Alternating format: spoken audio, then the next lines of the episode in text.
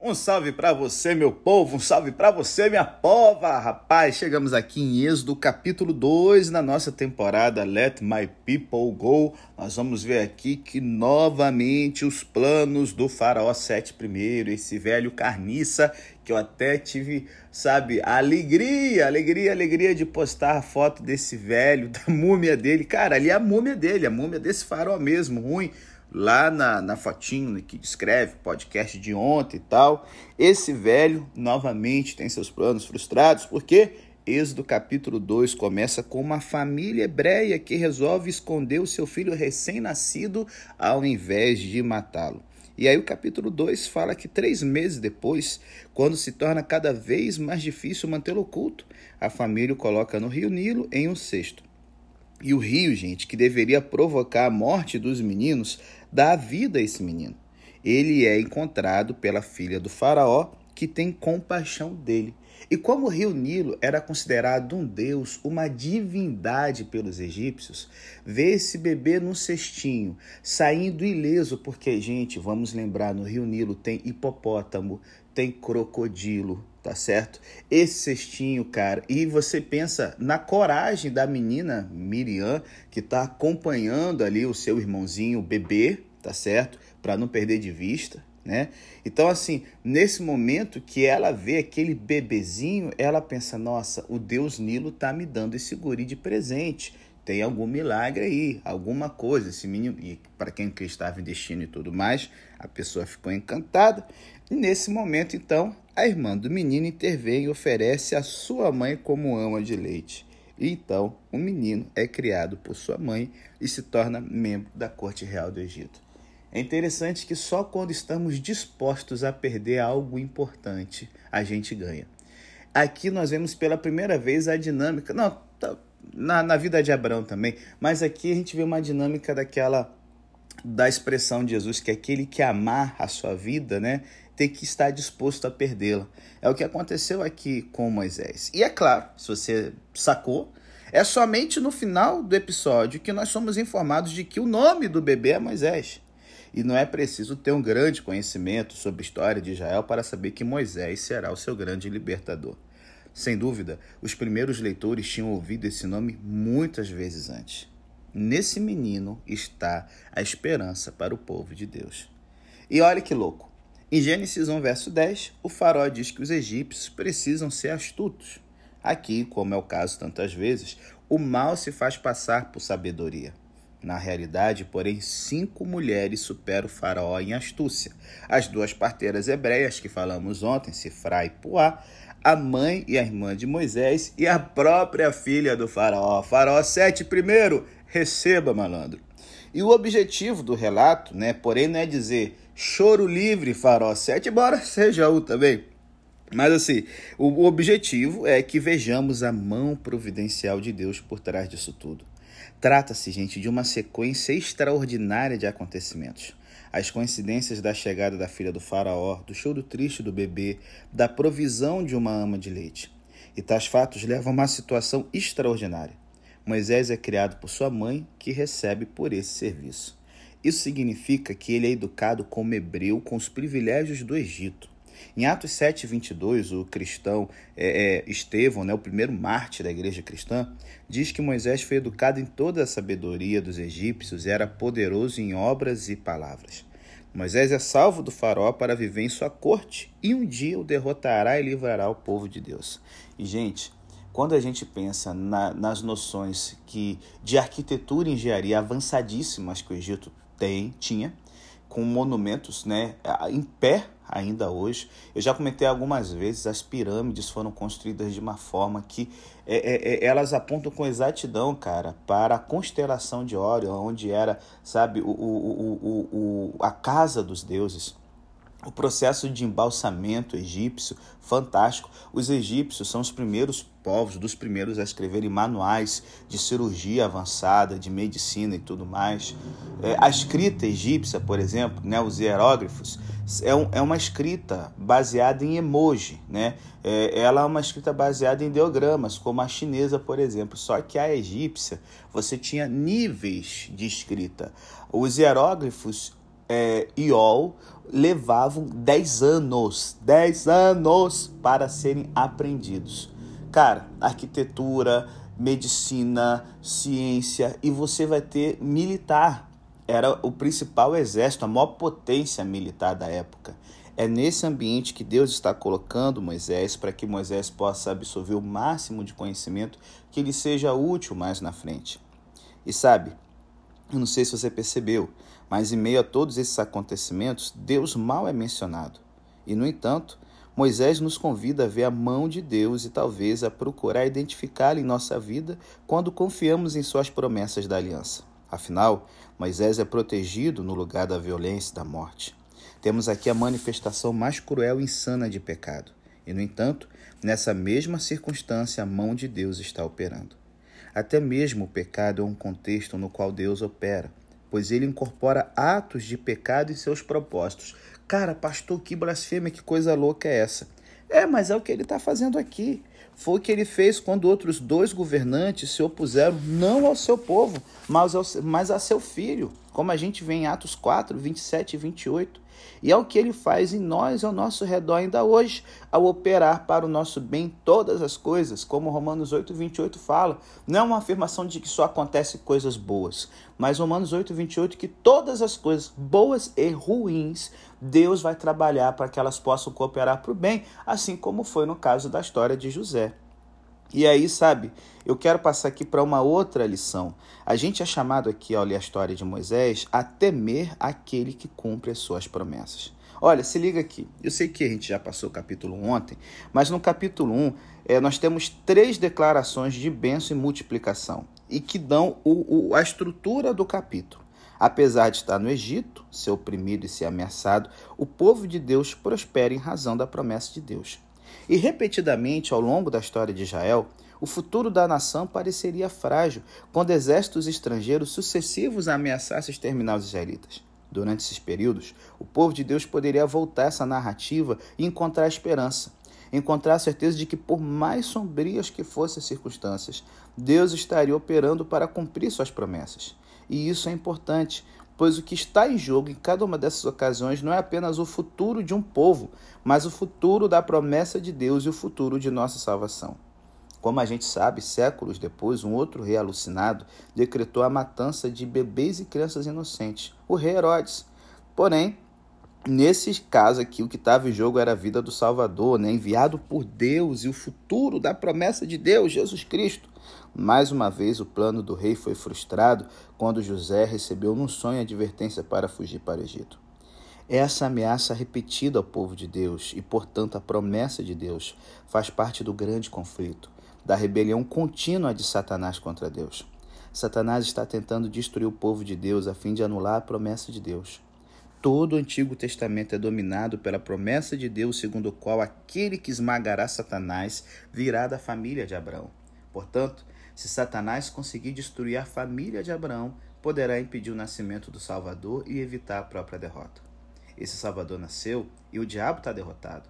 Ainda hoje, porém, o diabo tenta acabar com a igreja, porque Apocalipse 12 diz que irou-se o dragão contra a mulher e foi destruir o restante da sua descendência, os que guardam os mandamentos de Deus e têm a fé, o testemunho de Jesus. E, gente, seja debaixo do comunismo soviético, do domínio de Mao Zedong na China, ou quem sabe hoje no Oriente Médio é, é muçulmano, Satanás tem procurado destruir a igreja e impedir a pregação do evangelho, porque sabe que esse é o sinal que, quando cumprido, marca a vinda de Cristo e o evangelho será pregado a todo mundo e então verá o fim. A cada vez, porém, Deus tem mostrado seu poder soberano. E a gente poderia adaptar isso de um 7 e dizer que os cristãos multiplicaram-se grandemente, aumentaram em número e se tornaram tantos que encheram a terra. Por exemplo, na década de 1970, o presidente é, Mengistu, da Etiópia, ele implementou o chamado terror vermelho. A Etiópia era o país com mais cristãos na África e, durante o seu governo, um milhão e meio de pessoas morreram por causa da sua fé e templos cristãos foram fechados. Quando Mengistu caiu, ninguém sabia ao certo o que teria restado da igreja. Mas os cristãos haviam continuado a se encontrar em segredo nos lares, e a igreja não apenas tinha sobrevivido, mas também crescido.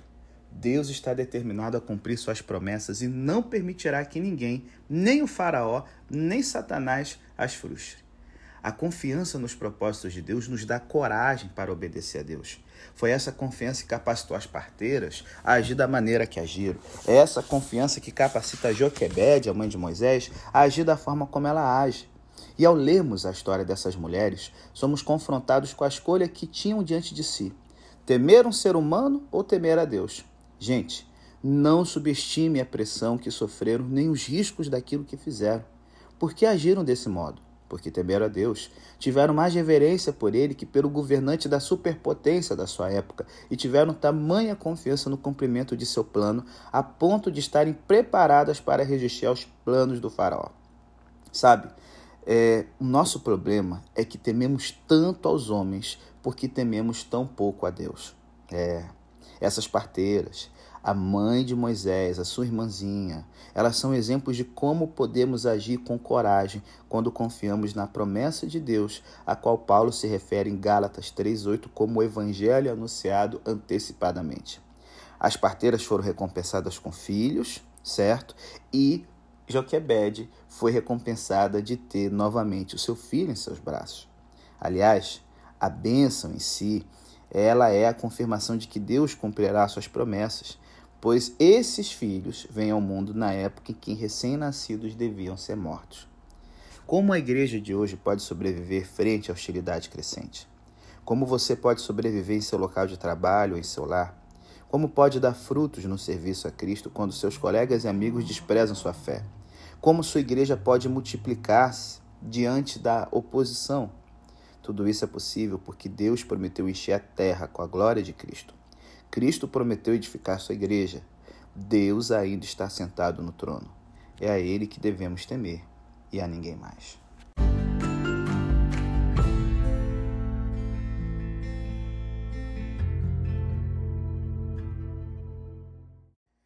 Bom, galera, manter o povo vivo era apenas metade da promessa de Deus. A outra metade era uma terra de bênção, um lugar de descanso. Em Êxodo 1, a promessa de uma terra está literalmente distante. Os israelitas são forasteiros em terra estranha. E, por certo, não são um povo que desfruta de descanso. A escravidão é exatamente o oposto do cumprimento da promessa, pois é trabalho sem descanso. Tudo isso, porém, está prestes a começar a mudar, pois em Êxodo 2,11 o bebê no cesto já se tornou adulto. E quando chega a hora, Moisés escolhe ser estrangeiro.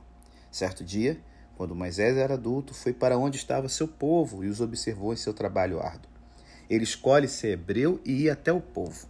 Atos 7, 25 dá a entender que a essa altura Moisés já sabia que Deus o estava usando para resgatá-los. Gente, como esses 12 anos que Joquebed teve para cuidar de Moisés foram bem usados. A gente muitas vezes que é pai esquece que nos primeiros anos é a base de toda uma vida. E cara, se você é pai novinho, mãe novinha e tal, com criança pequena ainda, por favor, não fica deixando essa criança só debaixo do cuidado de um celular, de um tablet, de uma TV. É o momento de inculcar valores eternos. A gente ensina nossos filhos a amar tudo, menos a Jesus. E depois a gente se assusta quando eles deixam a igreja, quando eles perdem a identidade de povo de Deus. Aqui nós vemos que o tempo que Joquebed investiu nesse menino foi o melhor tempo que alguém já investiu em uma criança, cara. E, e perceba, você tem alguém cheio né, de fogo no coração, de zelo, se identificando com o povo oprimido, Porém, há um detalhe. Nessa época, Moisés não tem maturidade para liderar seu povo.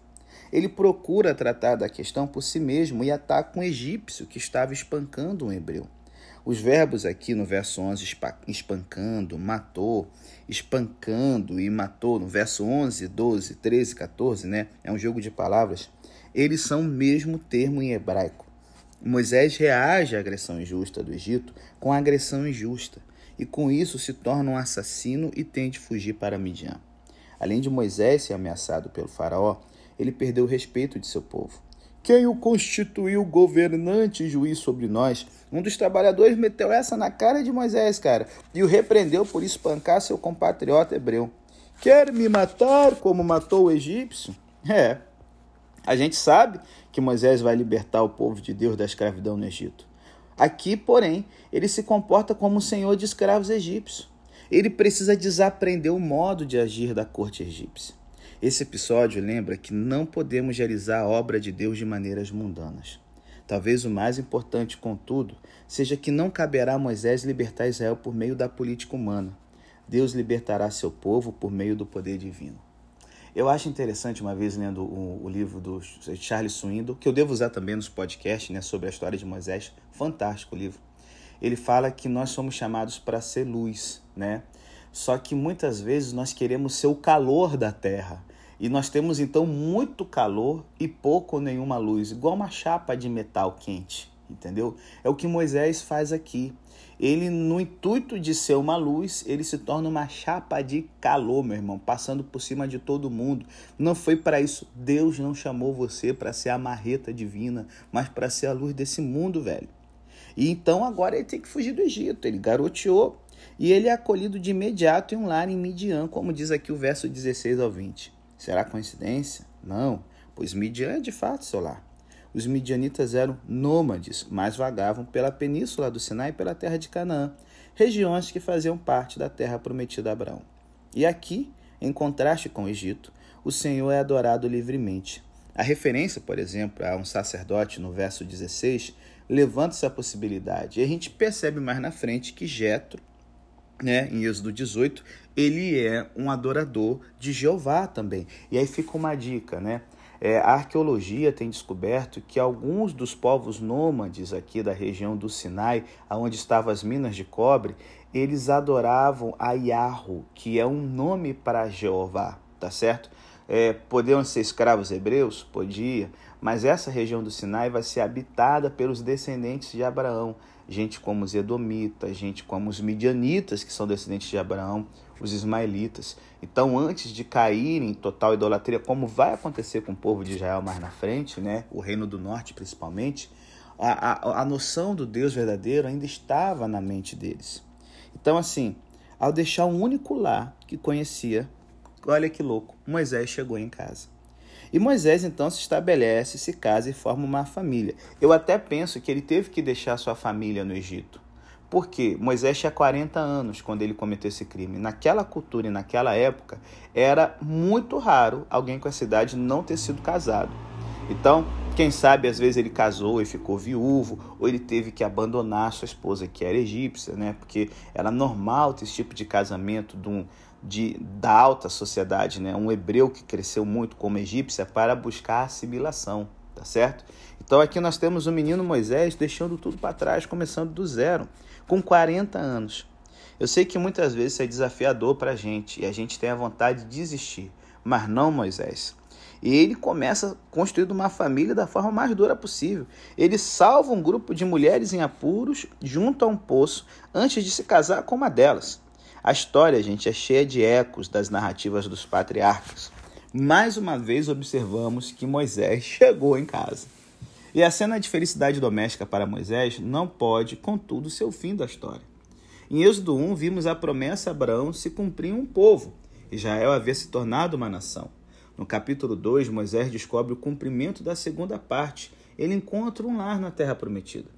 O restante do povo, porém, está a centenas de quilômetros ainda mais longe de experimentar descanso. Temos um povo sem terra e temos Moisés na terra sem um povo. E nos versos finais aqui do capítulo 2, voltamos, portanto, à promessa feita a Abraão. Nesse longo período, morreu o rei do Egito, Sete I. Os israelitas gemiam na escravidão e clamavam por socorro, por causa da escravidão, e esse clamor subiu a Deus. E Deus ouviu o gemido deles e se lembrou da sua aliança com Abraão, Isaac e Jacó. E Deus olhou para os israelitas e ficou preocupado com eles. Deus se lembrou de sua aliança com Abraão. A força motora da história será a promessa a Abraão. Lembrar é um termo hebraico associado à aliança. Significa resolver agir a fim de cumprir uma aliança. A promessa a Abraão não havia escapado de modo algum da mente de Deus. Ele não estava distraído com outras coisas. Lembrar significa que Deus está prestes a dar o passo seguinte para o cumprimento de suas promessas. O verso 25 diz literalmente: Deus viu o povo de Israel e soube. Deus conhecia o sofrimento deles e sabia de suas promessas. Essa não é apenas uma história de como Deus liberta determinado povo oprimido. É a história de como Deus cumpre sua promessa de conceder salvação a seu povo. O que está em jogo não é simplesmente a libertação de uma nação. Essa história definirá o modelo para a libertação de todas as nações da escravidão do diabo. A Bíblia é a história de como Deus nos leva de volta para casa.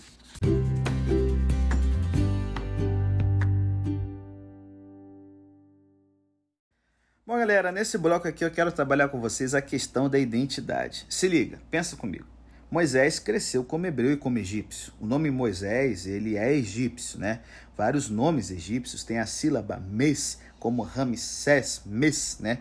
Ramsés, que significa nascido de Ra, que era o deus egípcio do sol, ou Tutmoses, né? Que significa nascido do deus Tut, que era um outro deus egípcio. Portanto, Moisés pode significar nascido do Nilo, filho do Nilo. No entanto, o som do nome também é semelhante ao do termo hebraico tirar, daí Moshe.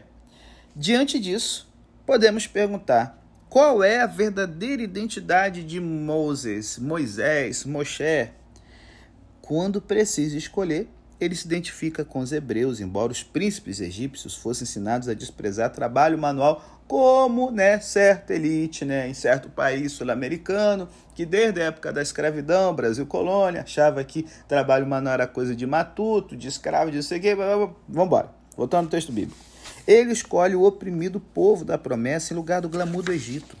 Sua identidade é definida pela promessa de Deus, como também deve ser a nossa. Até mesmo sua nova profissão afrouxa seus vínculos com o Egito. Gênesis 46 diz que todos os pastores são detestáveis para os egípcios. Portanto, Moisés se torna algo que seria impensável para os seus velhos amigos egípcios. Ele podia falar assim: não, eu tenho aqui arquitetura, sei escrever, um monte de talento aqui, vou trabalhar outra coisa, sou líder militar, vou ser segurança. Não, ele quer romper definitivamente com o passado.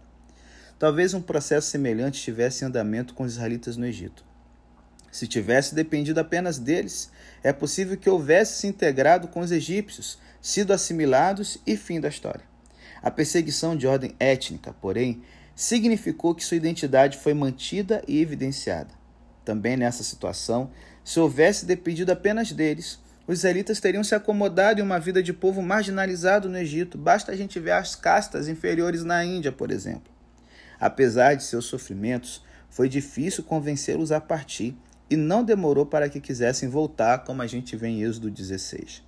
Uma das formas pelas quais Deus faz o sofrimento cooperar para o bem é usá-lo para nos levar a apegar-nos a Ele pela fé, para esclarecer nossa identidade como seus filhos e aumentar nosso anseio pela nova criação. Para Moisés, o tempo no deserto como pastor é uma preparação para a liderança.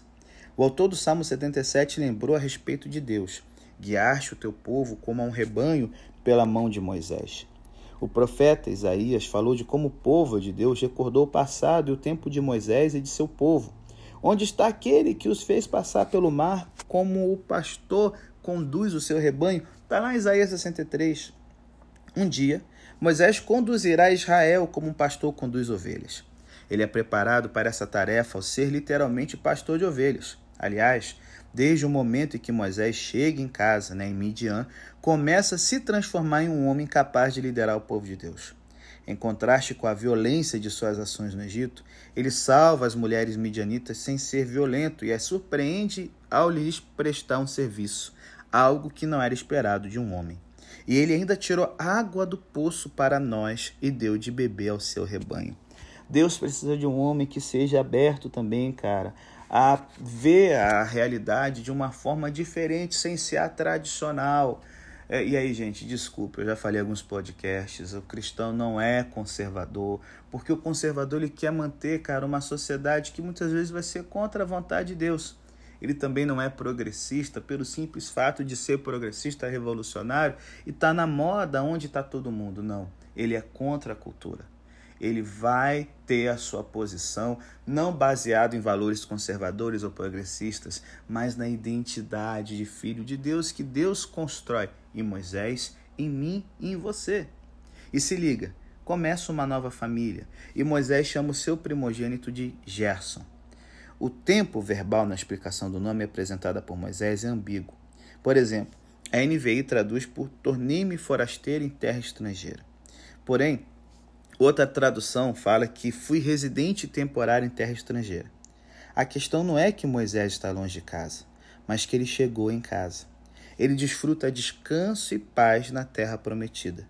Apesar de ter nascido e sido criado no Egito, agora ele o vê como terra estrangeira. E sabe, Hebreus 11 vai trabalhar isso nos versos 24 a 27, que pela fé Moisés, quando adulto, recusou ser conhecido como filho da filha do faraó. Ele escolheu ser maltratado com o povo de Deus em vez de desfrutar os prazeres transitórios do pecado. Ele considerou a desonra por amor de Cristo mais valiosa que os tesouros do Egito, pois olhava adiante para a sua recompensa. Pela fé, saiu do Egito, não temendo a ira do rei, perseverou, pois via aquele que é invisível. Hoje nós temos a mesma escolha diante de nós. Todo cristão está na mesma situação. Depois de nossa conversão, a terra em que nascemos e fomos criados se torna para nós uma terra estrangeira. Agora somos peregrinos a caminho da terra prometida, o lar reservado para nós no céu. E aí agora a gente tem que escolher. Que lá estabelecerá nossas prioridades? Que lar moldará o nosso comportamento? Que lar definirá nosso padrão de vida? Escolheremos os prazeres do pecado, os tesouros do Egito, ou escolheremos ser maltratados com o povo de Deus? Escolheremos a desonra por amor de Cristo? Eis a escolha absoluta. Você viverá por prazeres e tesouros ou viverá em desonra? Moisés escolheu a desonra. Por quê? Porque olhava adiante para sua recompensa. Pela fé saiu do Egito, não temendo a ira do rei. Observe mais uma vez como sua fé demonstrou que ele não temia o rei, exatamente como as parteiras hebreias. E perceba, a fé não impede de tomar atitudes idiotas também, como no caso dele matar. Porque a fé ela nos liga ao céu, só que a nossa natureza ainda está ligada ao velho mundo, à velha forma de ver as coisas. Por isso, o que é a santificação? É ser separado. É você deixar o Egito para você construir uma, uma cosmovisão diferente, reforçar sua identidade celestial. Como viver diante da hostilidade? Ao fixar os olhos no lar que Deus prometeu. E ao temer a Deus e não aos homens. A narrativa de Êxodo se encontra inserida na história mais ampla, da promessa de Deus a Abraão, uma história da qual fazemos parte. Mas não é somente isso.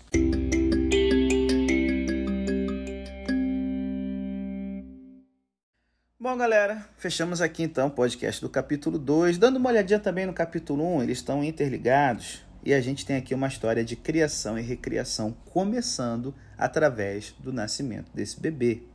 Nós vimos que os israelitas eram extremamente férteis, multiplicaram-se grandemente, aumentaram em número e encheram a terra.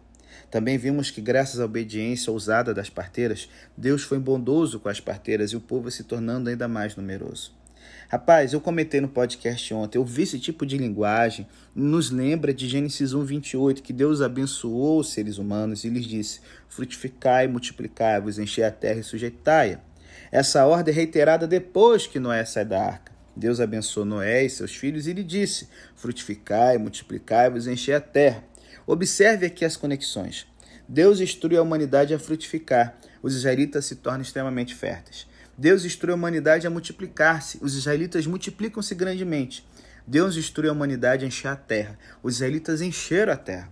Êxodo 1,7 emprega sete palavras diferentes para designar a fertilidade dos israelitas. Multiplicaram-se, é literalmente enxamearam, o mesmo termo usado em Gênesis 1,21 para designar as águas fervilhando de vida. O que acontece em Êxodo 1, verso 1, não é apenas o cumprimento da aliança com Abraão, mas o cumprimento da aliança com o primeiro ser humano, Adão.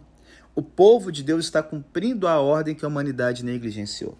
As conexões com a criação de Deus continuam. Êxodo 2, verso 2 diz que a mãe de Moisés viu que ele era uma criança bonita. Literalmente, ela viu que ele era bom.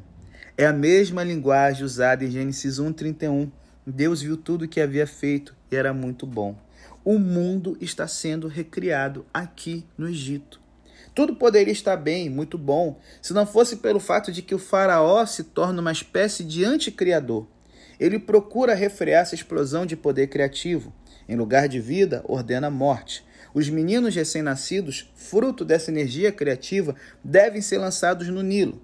Em Gênesis 1, a humanidade foi instruída a sujeitar a terra. Em Êxodo 1, a humanidade, na pessoa do faraó, está sujeitando a humanidade para um caminho de escravidão, dor e morte, destruindo a imagem de Deus e até um dos princípios da criação, o descanso. O faraó é anticriador, não só em destruir a imagem de Deus, mas o descanso no tempo sagrado que nos reafirma como imagem de Deus. Rapaz, e o que acontece? O libertador escolhido por Deus é colocado no Nilo, é colocado no lugar de morte e vive. Como observamos, o nome Moisés tem um som parecido com o do termo hebraico que significa tirar. Moisés é tirado das águas da morte, como Israel, Israel será né, no capítulo 14. O termo sexto, em Êxodo 2, 3, é literalmente arca, a palavra hebraica tebar. O bebê Moisés é colocado em uma arca. A única outra ocasião em que essa palavra é usada na Bíblia é em referência à arca de Noé. Tanto Noé como Moisés escapam do julgamento por água em uma arca revestida de betume. Em meio às águas de julgamento, o povo de Deus está seguro. Tanto Noé em Gênesis como Moisés aqui experimentam um ato de recriação ou ressurreição. Entram nas águas da morte e passam para uma vida nova, como 1 Pedro 3, 20 a 22 faz essa analogia com o batismo cristão. Voltaremos a essa ideia quando chegarmos a Êxodo 14, mas é empolgante vê-la aqui. O farol procura impedir a fertilidade criativa e, com isso, coloca-se em rota de colisão com Deus. Tanto o Faraó como Deus afirmam ter direito sobre Israel, embora a natureza do governo de cada um seja bem diferente. Um é opressor e condena a morte, o outro é libertador e concede vida. A hostilidade do Faraó é a manifestação mais recente da antiga hostilidade que entrou na história depois da queda de Adão, quando Deus disse à serpente: porém inimizade entre a tua descendência e a descendência da mulher. O Egito será o local da próxima batalha entre os que são da serpente e os que são da promessa. O faraó tentará desfazer a recriação realizada por Deus, mas Deus desencadeará sobre ele as forças da criação. E ao fazê-lo, salvará seu povo, e o mundo saberá que ele é Deus.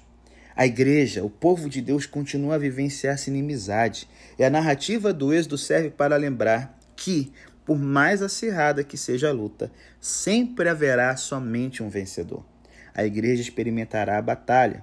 Também experimentaremos a salvação de Deus e desfrutaremos seu governo libertador e vivificador.